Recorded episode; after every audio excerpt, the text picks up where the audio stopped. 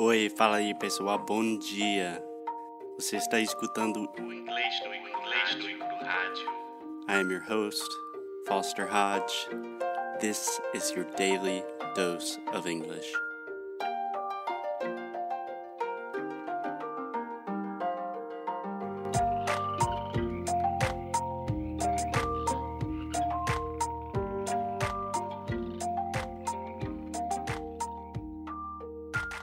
Pessoal, tudo bem? Bom, para quem escutou o último episódio, foi o Foster lendo um artigo e ele está me fazendo reler esse artigo hoje para vocês perceberem a diferença entre a minha pronúncia e a pronúncia dele. So, this is going to be really weird. I don't know what he's preparing right now for me, like how he's going to correct me. But I think that will be very important for you all. Um, so that's it. Foster, anything that you want to say? Hey guys. Hey Alexia. Yeah. So there are a lot of things I want to say. So the reason I am doing this is because I'm trying to recreate the idea of a real class. So when I give a class one on one to a student, this is a very common exercise that I do. We get an interesting article, and normally I will not read the article for them like I did for you guys on Friday.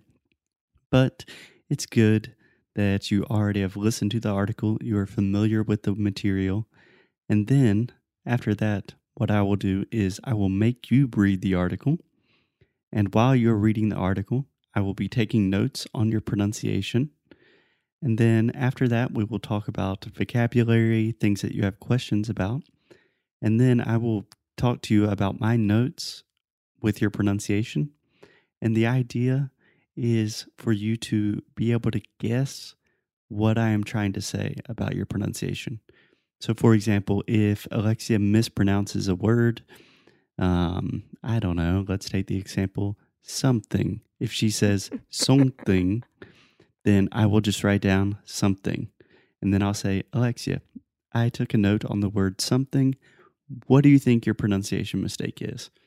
And if you can self identify and self correct your mistakes, then you are golden. You are good to go, baby. Well, I will be golden right now because I will take this challenge and I'm gonna be 100% correct. Okay, so let me grab a piece of paper and a pencil. And then when I say the word, you can start reading. Okay, Alexia, when you're ready.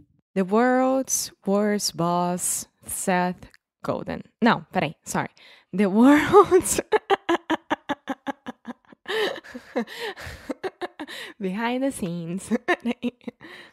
the World's Worst Boss by Seth Godin. That would be you. Even you're not self employed, your boss is you. You manage your career, your day, your responses. You manage how to sell your services and your education and the way you talk to yourself. Odds are you are doing it poorly. If you had a manager that talked to you the way you talk to you, you would quit. If you had a boss that wasted as much as much as your time as you do, you would fire her. If an organization developed its employees as poorly as you are developing yourself, you would soon go under. I'm amazed at how often people choose to fail when they go out on their own or when they end up in one of those rare jobs that encourages one to set an agenda and manage themselves. Faced with the freedom to excel, they fa- fa- founder, I don't know how to say this word, and hesitate and stall and ultimately punt.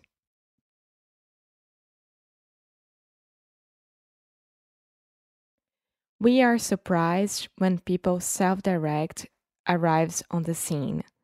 Someone who figures out a way to work from home and then turns that into a two year journey, laptop in hand, and they explore the world while doing their job. We are shocked that someone uses evenings and weekends to get a second education or start a useful new side business. And we are envious when we encounter someone who has managed to bootstrap themselves into happiness. And if that's rare, rare, sorry, and if that's rare or even uncalled for. There are few good books on being a good manager. Fewer is still on managing yourself. It's hard to think of a more essential thing to learn. Oof. Teacher, I'm done. Okay, don't call me teacher, please, Alexia. How'd that feel? How do you feel like you did a good job? well, first time reading, I think so. Okay, cool. Um, so first, just to start off, do you have any questions with vocabulary? Yes. Where is it? Punt. What's punt? Okay, to punt, this is not a super common word, but to punt is, for example, in American football, we have the punter. It is the person that kicks the ball. So if you punt something, you are literally kicking it. But when someone uses it talking about a business or a project, they are saying that they are giving up, they are just quitting, giving it away. Yeah. Okay. And falter. Okay, first you were saying foul, it's falter. Falter. So a lot of times the AL combination will be just the aw sound, just like all they saw, falter. Falter. Perfect.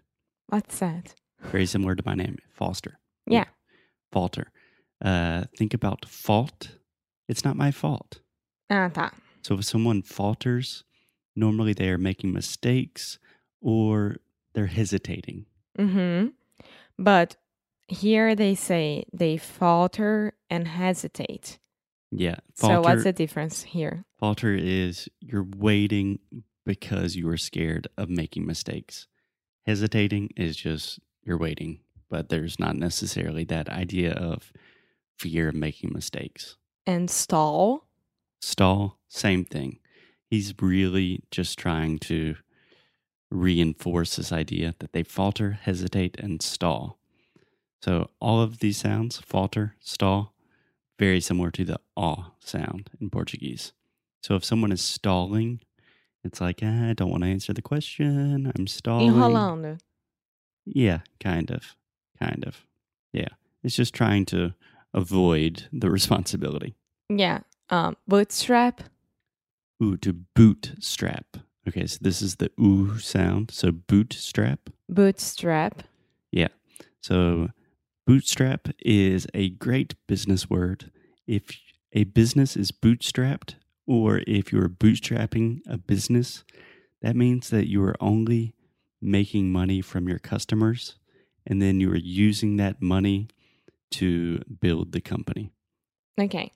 So, for example, with Inglês no Cru, we are a bootstrap business because we do not have any investments from outside people. All we do is we sell our courses and people buy our courses and our worksheets, and then we use that money to try to live and take care of dogs and eat and have food and stuff. So, the difference, the real difference is the difference between a bootstrap company and like a public company or a company that has money from investors. Okay. Um, and I think is the last one is freedom to excel. The freedom to excel. So, do you know what the verb to excel means? I think that is something with excellence. Yes, great. Yeah, that's great. So, think about the adjective excellent. Excellent means really good. So, if someone is excelling, that means they are thriving, they're doing very, very well in their position. So, he's saying if someone has a job with the freedom to excel, that means they have a lot of potential to grow, to develop, to do something really great. Does that make sense? Yes. Okay. I think that's it. Cool. Cool. So I think with vocabulary, I think we are good to go Now with pronunciation. with pronunciation. Pronunciation. See? Okay, Alexia. So here's what we're going to do. I'm just going to say a word that I wrote down. Alexia is looking at my list and she is not happy. I'm not happy. One, two, three, four, five, six, seven, eight, nine, ten, eleven. What, 20? I'm not Approximately happy. 20. That's totally normal. So I'm going to say a word and I want to see if you can perceive what you said or sometimes it's just when you're reading it's difficult and you misspoke and maybe it's not a real pronunciation error. It's just kind of you messed up while you're reading. So let me say a word and then you can either repeat that word back to me or if you know exactly what the mistake is, then you can tell me that mistake. okay. Okay? Responses. Responses. Yeah, don't look at the article, Alexia. so, responses, Oh, wait. Why can't I look at the article? Because then you are associating with the way we write and the way that we speak. No, I was looking for like more the meaning inside of the phrase and not. Okay, but here we're totally Why? focusing on pronunciation. So, in my classes, after we read the article, we're not looking at the article anymore. Okay? This is my first real class with Alexa. she is not liking it. Um, okay, the word responses, what I was noticing here was you were almost saying responses, which instead of saying respa, so the second uh, syllable here is the a sound, just like prato, chato. Responses. Yeah, I was almost hearing responses. Yeah, I'm pretty sure I almost did that because responder, Yeah, resposta. very why. common. Very common. Okay, second one, I wrote this down twice, is the word education. Education. Why did I say it wrong? Say it for me one more time. Education. Pretty good, pretty good. So I was almost hearing education with the do, do, but it, it was kind of right in the middle. But this is a really interesting thing in English because we say education. Education. so you can imagine the word Ju- ju- you is actually in there. So edge, you, Education. Perfect. Perfect. I wrote down the phrase odds are just because you said it kind of weird.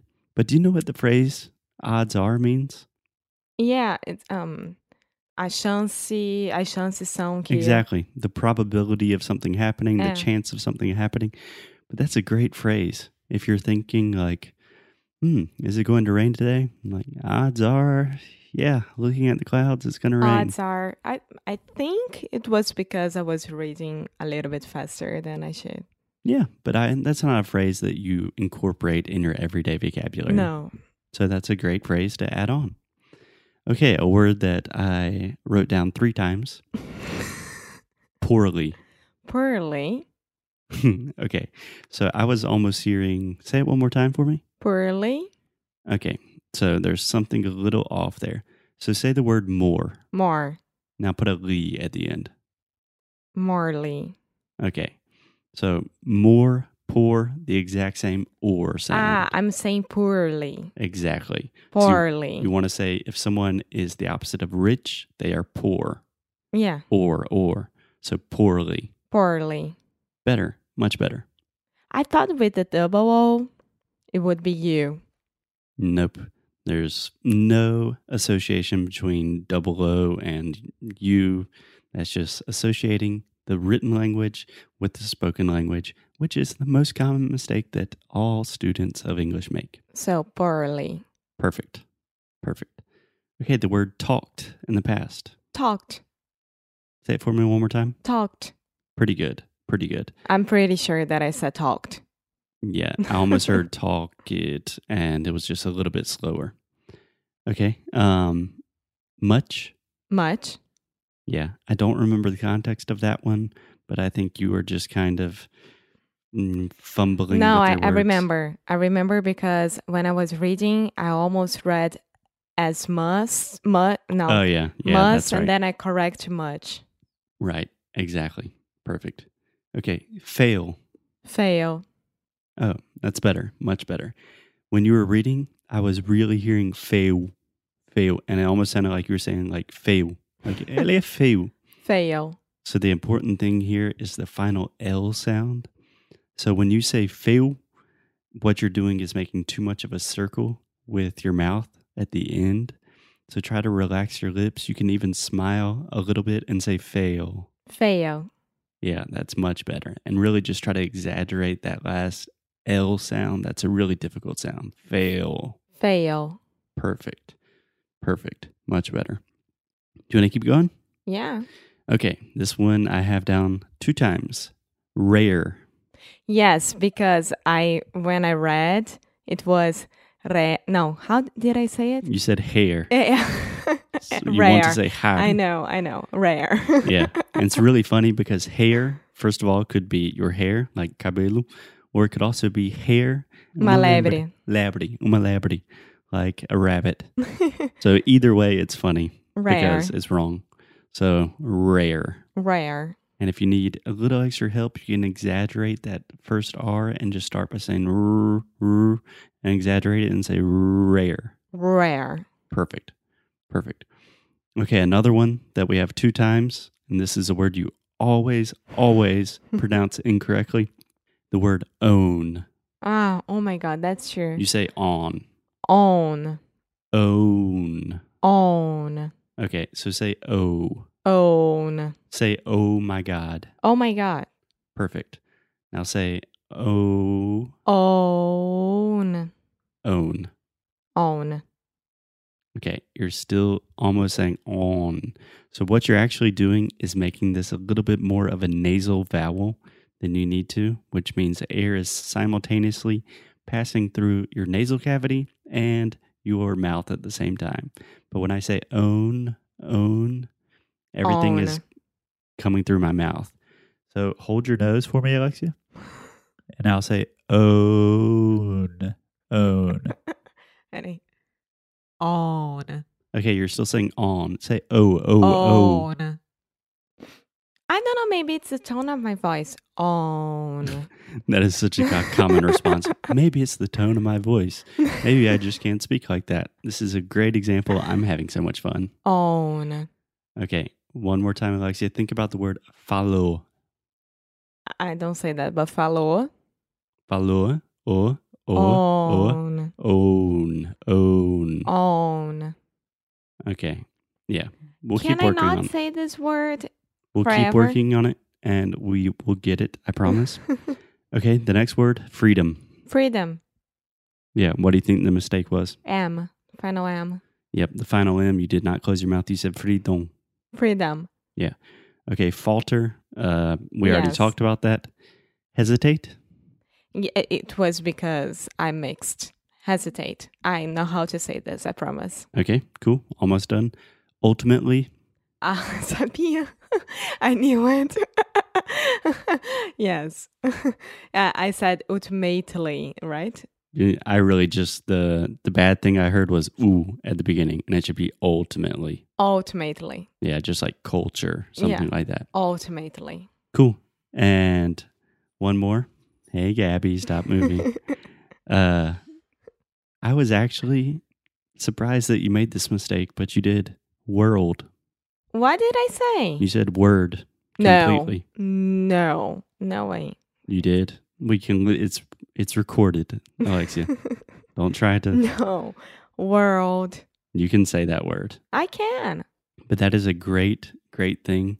That when you say something wrong when you're reading, and normally you say that word correctly, that is a good sign that you should return to practicing words like world, girl, squirrel, because there is something in your brain still telling you mm, this sound is not perfect for me. World. World. Perfect. World. Okay. Girl.